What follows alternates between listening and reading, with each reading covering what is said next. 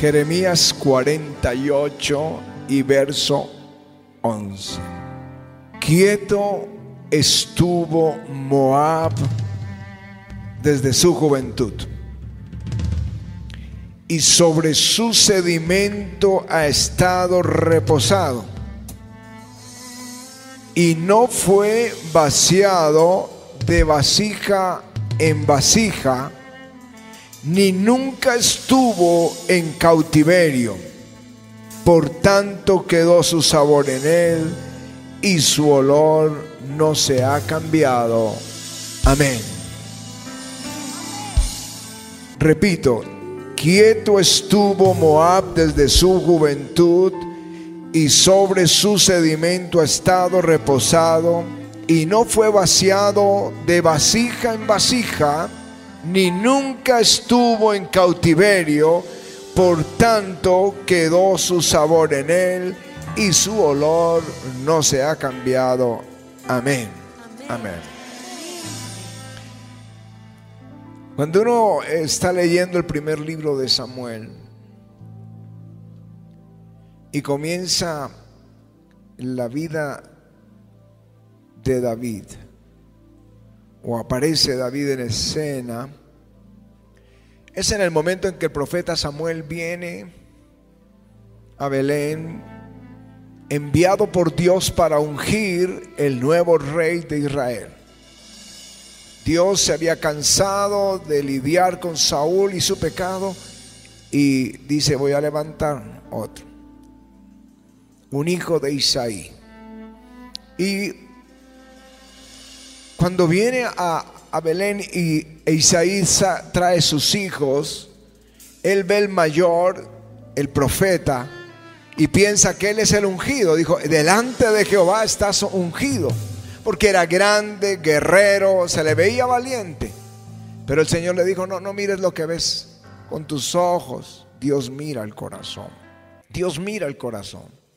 Y empieza Isaí a traer uno por uno sus hijos y ninguno de ellos fue quien escogió Dios. Y su papá no habla de David. Ahí ya comienzan a entender que David no era importante en esa familia. Venía el profeta, el profeta más grande, que sus palabras no habían caído desde el último sacerdote, desde Elí. Este hombre de Dios estaba ahí en la ciudad como que viniera aquí un gigante de la fe y tú, no, tú trajeras todos tus hijos menos uno. Tuvo que el profeta preguntar y trajeron a David y lo ungió con aceite y el Espíritu de Dios vino sobre David desde ese momento. Ese es el comienzo. Alguien rechazado por el papá. Cuando comienza esa guerra en el valle de Ela, donde se da la batalla de Goliat, David fue a llevarle alimento a sus hermanos y estaba él comentando que quién era ese filisteo incircunciso para que desafiara a los escuadrones del Dios viviente. Su hermano lo reprende. ¿Para qué viniste acá? ¿Para qué? Para ver la guerra. ¿Para qué viniste? Deja esa soberbia y lo criticó. O sea, había un menosprecio a David. Pero Dios le da la victoria a David. Pero ahora comienza ese ataque del rey por celos contra David, persiguiéndolo a muerte. Los salmos reflejan el dolor y la aflicción del rey David antes de subir al reino. Sus amigos en una ocasión en que los eh, amalecitas destruyeron la ciudad de Ciclac donde vivía David. Querían matar a David. O sea, su vida era una tormenta, una detrás de otra. Fue un tiempo muy difícil para David escondido en una cueva y luego caminando en el desierto y metido en lugares. Nosotros conocimos esos lugares y uno dice, ¿cómo alguien puede vivir en este desierto? Huyendo perseguido a muerte. Pero vino el día, vino el día, di conmigo, vino el día en que fue ungido rey de Judá. Y luego vino el día en que fue ungido rey de Israel. Y luego vino el día en que derrotó a todos sus enemigos. Y luego vino el día en que Dios le hizo un pacto que de su descendencia vendría el Mesías. Fue el rey más grande de Israel en el Antiguo Testamento. Aleluya. Y algo similar sucede en la historia de Moisés, que es amenazado de muerte a los 40 años, porque él quería liberar a su pueblo. Y termina en el desierto de Moab. ¿Saben lo que es? Para alguien que ha sido grande en la casa de Faraón, luego vivir en un desierto cuidando ovejas hasta los 80 años. Hasta los 80 años todos sus sueños muertos. Y ahí Dios lo llama. Pero no le fue bien, no le fue bien sus los ancianos de Israel cuando el faraón oprimió al pueblo, le duplicó la tarea, entonces lo aborrecían, todos estaban enojados por tu culpa. Luego vinieron esas plagas de Egipto y Faraón amenazándolo y aborreciéndolo. Y por fin sale, sale y uno dice, esta es la gran victoria. Pero no, el pueblo no llevaba ni sino tres días y ya se estaban quejando de Moisés porque no había agua. Luego se estaban quejando porque no había pan. Luego se estaban quejando porque no había carne todo el tiempo. Pensaron en, devolverse en las puertas de la tierra prometida. Dijeron, escojamos otro líder y regresamos. Su vida un caos. Pero hoy podemos decir, Moisés fue el más grande profeta del Antiguo Testamento. El líder más grande que tuvo Israel en la antigüedad. Aleluya. ¿Cómo se llama toda esa experiencia de estos hombres? Se llama ser trasvasados. Dilo conmigo, trasvasados. Dilo una vez más, trasvasados. ¿Qué significa ser trasvasados? Porque el texto dice de Moab que desde su juventud estuvo sobre su sedimento y ha estado reposado y no fue vaciado de vasija en vasija, en vasija, ni nunca estuvo en cautiverio, por tanto quedó su sabor en él y su olor no ha cambiado. Trasvasado es agua que, que tiene arena o tierra, mugre. Y ese mugre va cayendo al fondo de la vasija. Trasvasado es un proceso de purificación del agua. Entonces se supone que una vez ya haya sentado el agua, sea pasado a otra vasija, el agua sea pasada. Eso es ser trasvasado. Eso es lo que habla el profeta Jeremías ahí en el capítulo 48. Y entonces el sedimento queda en la vasija. Pero todavía, todavía no se ha purificado. ¿Qué es lo que se espera? Que baje ese sedimento y luego sea trasvasado de vasija en vasija hasta que sea limpio. Es un proceso de decantar el agua, purificar el agua. Ahora déjame responderte quizá una pregunta. ¿Por qué estás pasando momentos difíciles? A veces pareciera que Dios hace silencio. A veces salimos de una y entramos en otra prueba. Y yo te digo, si estás caminando con Jesús, estás siendo trasvasado. Dios está quitando ese sedimento que te roba la bendición, que no te deja recibir la plenitud de la bendición. Pues entre más grande la bendición es mejor que seas trasvasado. Pues entre más grande Dios va a ser un edificio, más grande tiene que ser el cimiento. Si dices, voy de prueba en prueba, yo te digo, tu bendición será sin límite. Vienen cosas grandes para tu vida. Aleluya.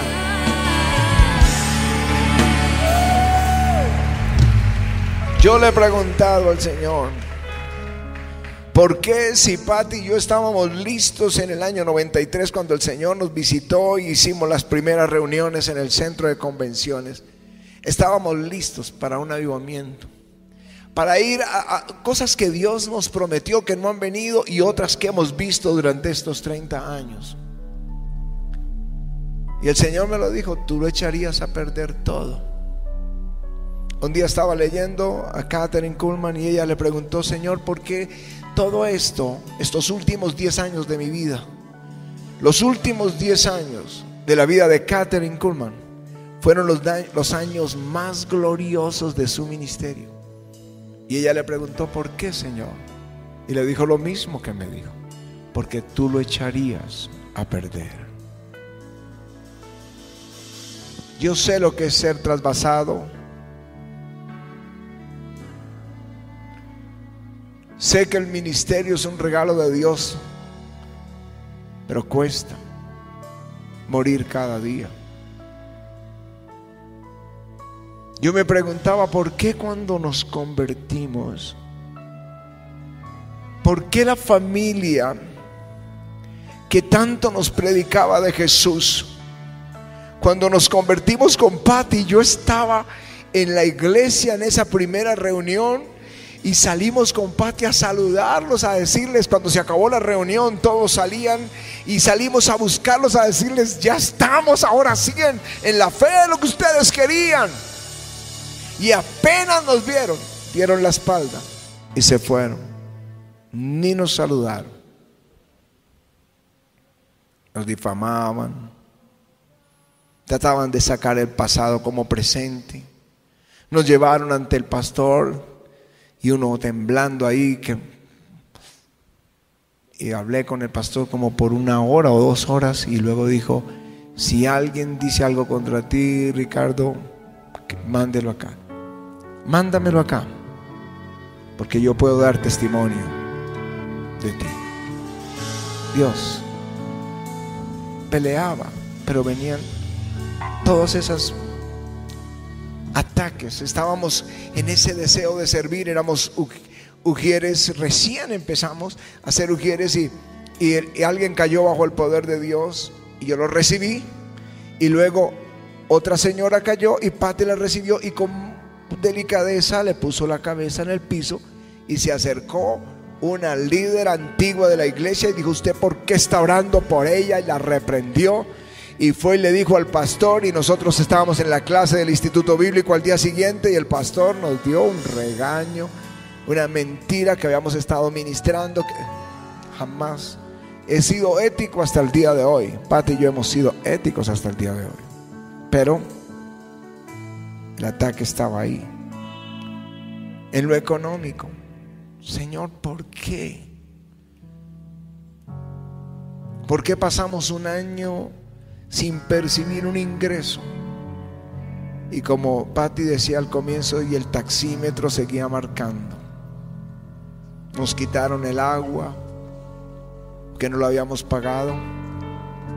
Nos quitaron el, medidor porque uno podía moverlo para poder ponerle agua a los baños y entonces quitaron la empresa de acueducto el medidor entonces bajamos al parqueadero del, edificio y ahí de las grifos del parqueadero llenábamos los baldes para los baños. Entonces los celadores quitaron las, plumas ahí, o sea, no nos dejaron. Camilo y Marta, que yo se los compartí en Noches con Jesús, que son nuestros hermanos en Miami, nos, llevaban tímbolos de agua ya del apartamento de ellos. Pasamos momentos que yo no entendía por qué. Cuando comenzó el avivamiento, empezaron las conferencias, uno decía, se va a gozar la ciudad porque el Espíritu de Dios está visitándola. No, nos sacaron de la radio. Hoy son nuestros amigos, pero en ese entonces lloramos. La familia, mi familia no podía soportar que creciéramos en la fe y que Dios nos usara. Yo tengo mi testamento, mi testamento no, mi herencia, ¿cómo sería ahí? Porque cuando mi mamá murió,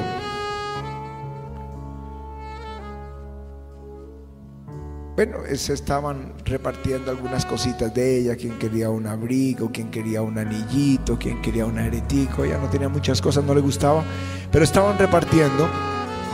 Y Patty encontró en la mesa de noche de ella una carta, para mí muy sagrada, me siento a veces profanando, leyendo sus pensamientos, sus oraciones personales. Pero Patty dijo, esta este es mi testamento, esta es mi herencia. Y lo tomó. Pero esto era lo que se vivía en mi casa. Mírenlo, dicho por mi mamá, mi mamá pidiéndole perdón al Señor. Como ella le hablaba, Padrecito Santo, tú conoces mi corazón. Esto no nunca lo han oído mis hijos, creo. Nadie. Pero lo tengo guardado como, como en una caja fuerte. Tú conoces mi corazón y sabes cuán avergonzada estoy ante ti. Pues no he sabido corregir ni enseñar a mis hijos, pues yo misma me uno en sus murmuraciones, ayudando para que haya contienda entre ellos, convencida que hablando y maltratando tu palabra ellos irán a entender que el amor y la humildad los iba a unir. Y me equivoqué pues descubrí que entre ellos hay celos, envidia, soberbia, altivez y todos creen saber más que los demás y no se someten el uno al otro con amor y con humildad. Pues ha formado una especie de guerra entre sí porque no pueden aceptar que Dios haya levantado al más pecador como vaso de barro para el Señor, mostrar su poder y su gloria. En cambio se han levantado a buscar en la palabra cómo confundirle y verlo derrotado. Cada uno haciendo, siendo juez implacable, buscando en cada versículo que son más humildes, más santos, más sabios, perfectos, pero no se han mirado a sus espejos, no han visto a sus esposas cuál es el fruto de su sabiduría y de tanta humildad un odio alrededor.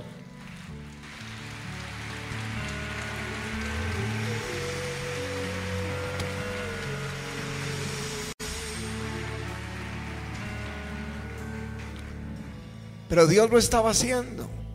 Estaba quitando ese sedimento. Nos estaba trasvasando.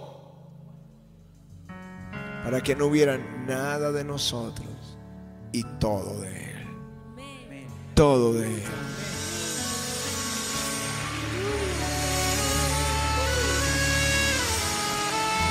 Si no lo hace, lo hubiéramos echado a perder nosotros. José, sus hermanos lo aborrecían. Lo vendieron como un esclavo esclavo de Egipto, fue difamado. Terminó en una prisión. Nadie lo escuchaba. Nadie. Pero vino el día en que Dios lo levantó para gobernar en Egipto. Vino ese día y trajo a su familia, protegió a su familia. Y cuando murió Jacob su padre, Vinieron también sus hermanos, se postraron delante de él pensando, él nos va a matar. Y dijeron, enos aquí siervos tuyos. Y les dijo, no, no teman. ¿Acaso estoy yo en lugar de Dios? Vosotros pensaste mal contra mí, mas Dios lo encaminó a bien para hacer lo que vemos hoy, para mantener en vida a mucho pueblo. No lo hicieron ustedes, eso se llama ser trasvasados. Eso se llama, Dios estaba quitando mi altivez. Oh, yo le contaba a mi papá los sueños. Envanecido por lo que Dios hacía en mí. Pero Dios se encargó de quitar el mugre para poder gobernar con justicia en Egipto. Aleluya. Déjenme decirles que los grandes marineros los grandes marineros se forman en las aguas recias. Es la razón por la que estás en la prueba. Es la razón por la que pareciera que Dios demorara la bendición y que Dios demorara la oportunidad. Pero viene tu oportunidad, viene tu bendición. Él está quitando lo que dañaría todo lo que Dios tiene contigo. Aleluya. El apóstol Pedro dice, amados, no sorprendáis del fuego de la prueba que os ha sobrevenido, como si alguna cosa extraña os aconteciese, sino gozaos cuando sois participantes de los padecimientos de Cristo, para que también en la revelación de su gloria os gocéis con gran alegría. Aleluya, si sois vituperados por el nombre de Cristo, sois bienaventurados porque el glorioso Espíritu de Dios reposa sobre vosotros. La prueba, señal de la bendición.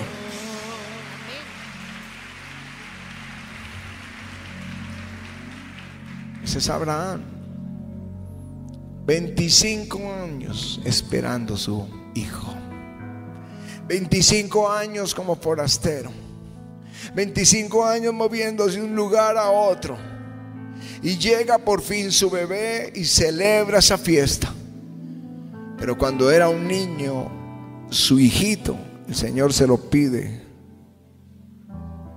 probado, trasvasado. Pero cuando él le dice, Señor, yo te lo ofrezco, el Señor le dijo, por mí mismo he jurado. Dice el Señor, por cuanto has hecho esto y no me rehusaste tu hijo, de cierto te bendeciré y te multiplicaré tu descendencia como las estrellas del cielo, como la arena que está a la orilla del mar. Y tu descendencia poseerá tu descendencia poseerá las puertas de sus enemigos y en tu simiente serán benditas todas las naciones de la tierra por cuanto obedeciste a mi voz. Los hombres más probados, los hombres más bendecidos en la Biblia. Aleluya. Eres probado, eres pasado del sedimento y el Señor va limpiando y cada vez va purificando esas aguas. Él va limpiando tu corazón porque viene una poderosa bendición. Dios no bendijo a Jacob hasta que no lo pasó por el trapiche de la fe, que él mismo fuera engañado y conociera que Dios es su justicia. Entonces lo bendijo Dios. Y mis hermanos, viene tu bendición. Viene tu bendición, sí viene. Si sales de una prueba a otra, entonces di, ¿cómo será la bendición que Dios tiene conmigo? Me esperan cosas grandes. Aleluya.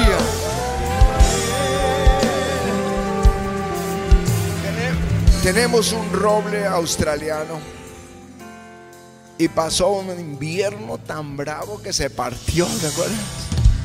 Pero ahora está fuerte. Ya se levantó y está reverdecido. Y me acordé de la ilustración del roble. Al lado de un roble gigante sembraron uno pequeñito.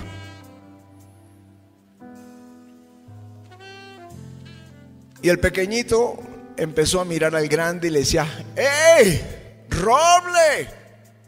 Y él se volteó a mirar y le dijo, yo también soy un roble. Se le rió en la cara. Tú no eres un roble.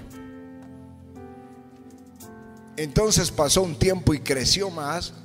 Y empezó, ¡Ey, roble! Yo también soy un roble. Y él dijo, no, tú no eres un roble. Y ya creció otro poco más, ya le cambió hasta la voz. ¡Ey, roble! Yo soy un roble. No, no, tú no eres un roble. Pero vino una tormenta. Y esos árboles de lado a lado, y ese roblecito se doblaba para partirse. Salieron volando sus hojas, sus ramas, la peor tormenta, lo último quedó solo el tronco bailando, mecido por el viento casi moribundo. cuando oye una voz que le dice, ¡Hey! Ahora sí eres un roble. Ahora sí eres un roble. Y yo te digo, Dios en el avivamiento no quiere roblecitos. Dios va a levantar en este avivamiento robles del Espíritu. Gente probada, formada, madura. Que las tormentas no lo mueven, sino que permanecen fiel. A ellos Dios les va a entregar la bendición. A ellos Dios les va a entregar la bendición. Si dices, estoy estoy bajo esa tormenta, levanta tu mano al Señor, porque está por convertirte en un roble. Envía, Señor, lluvia, que lluvia de refrigerio sobre tus hijos. Envía tu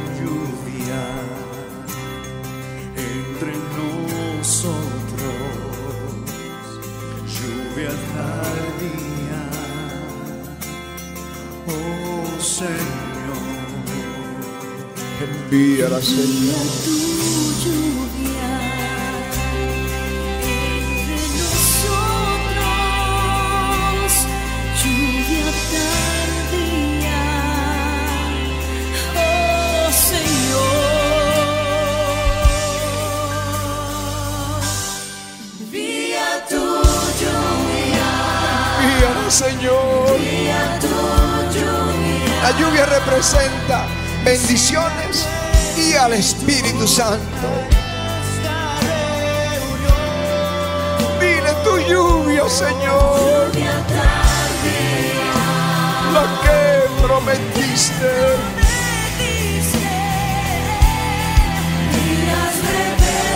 bendice,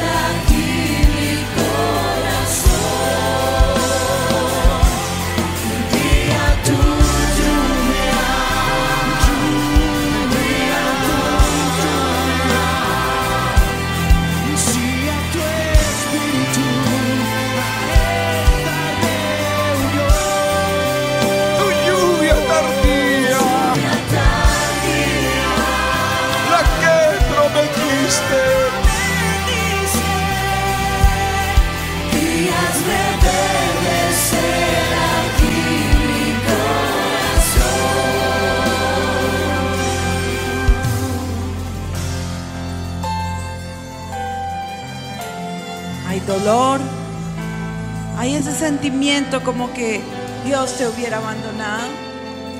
También está el sentimiento de querer volver atrás, de no caminar más con Jesús.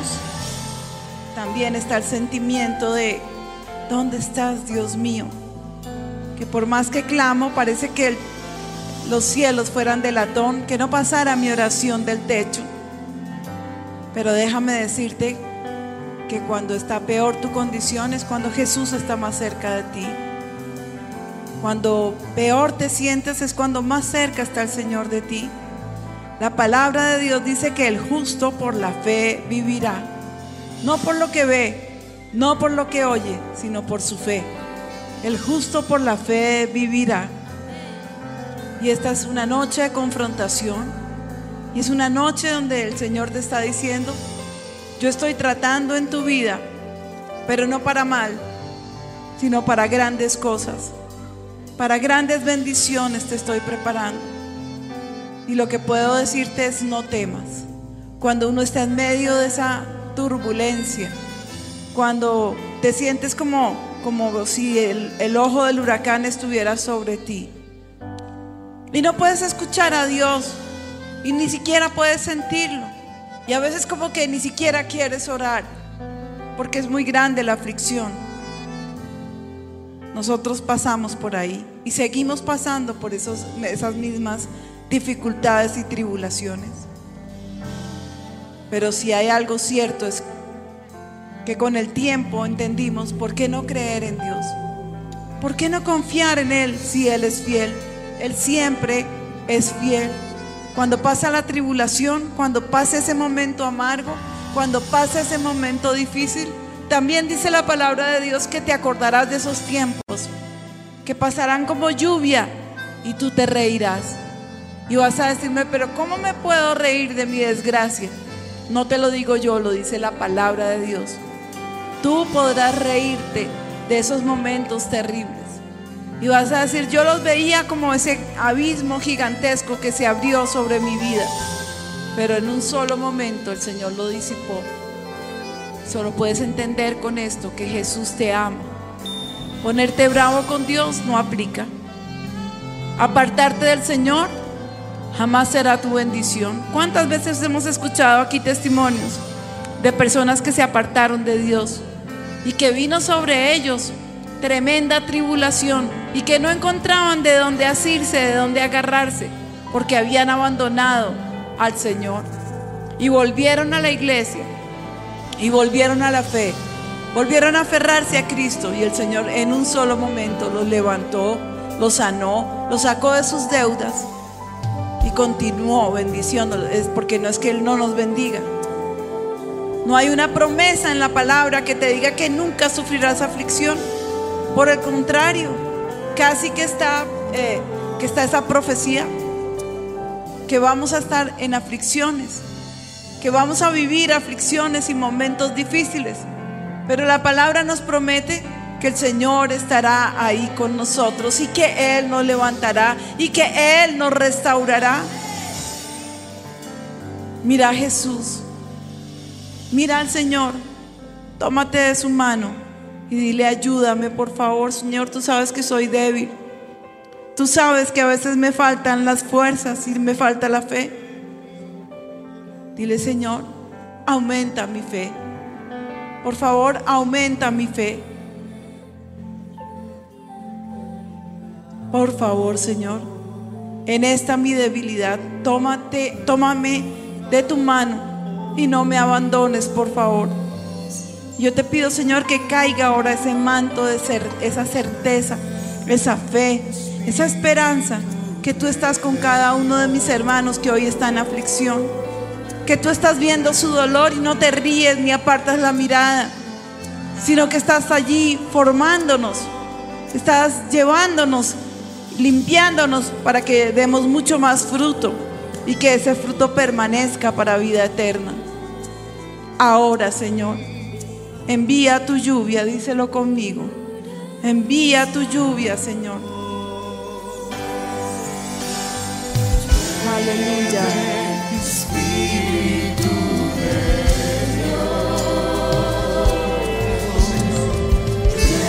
Algunos sienten sus corazones secos, pero envía, envía esta lluvia, Señor, y hazlo reverdecer.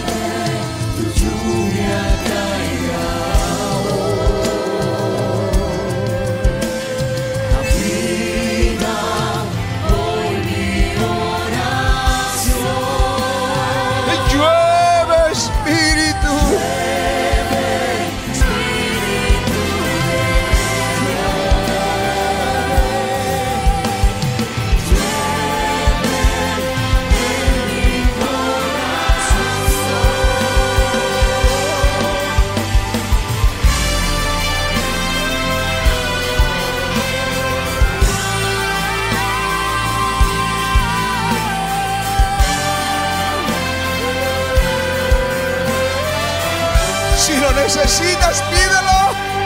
Envía tu lluvia, Dile, envía tu lluvia. tu lluvia. Sí, a tu espíritu. A esta reunión. Es tiempo de gozarlo. Dilo, tu lluvia tardía. La que prometiste.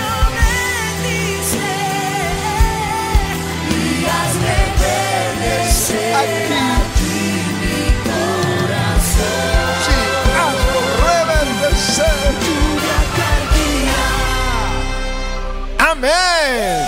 Vamos a darle ese aplauso al Señor.